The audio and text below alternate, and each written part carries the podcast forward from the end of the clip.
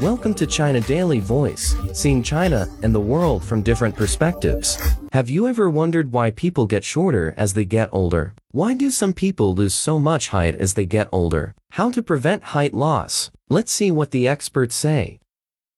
Once you become an adult, you typically reach your full height, but your height can change with age, and it's no myth, you shrink with time.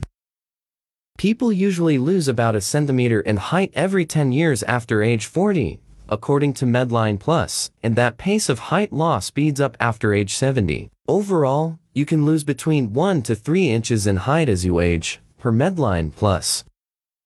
While age-related height loss is normal, there are times when it's a sign of an underlying health condition.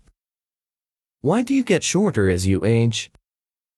On a macro level, you get shorter as you age due to changes in the bones, muscles, and joints. There are a few different things going on here. Dr. Angela Catic, a geriatrician and associate professor in the Huffington Center on Aging at Baylor College of Medicine, tells Yahoo Life. 1. She says, is that the discs between the vertebrae and your spine lose fluid as you get older. They become dehydrated and, with that, they lose height, and you lose a bit of height, she says. Abdominal muscles also tend to weaken over time, which can create a stoop posture, causing you to appear shorter, Catic says. In women, menopause can speed up bone loss due to the loss of the protective effects of estrogen on bones. Dr. Arashdeep Litt, an internal medicine physician with Spectrum Health, tells Yahoo Life that, too, can cause you to get shorter.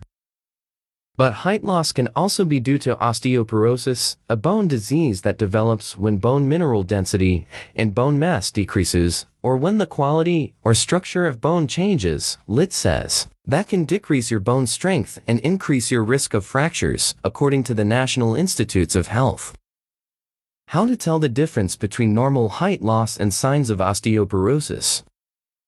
So, how can you know what's behind your shrinking size? Your doctor will suspect osteoporosis if you have an overall height loss of 1.5 inches or more, Litt says. This much height loss is a sign of osteoporosis and warrants a bone density test, she says.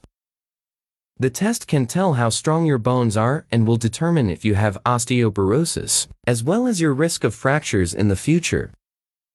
How to prevent height loss.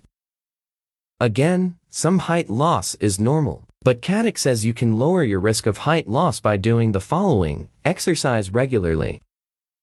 Lift weights this, along with regular exercise, stresses your bones and makes them stronger.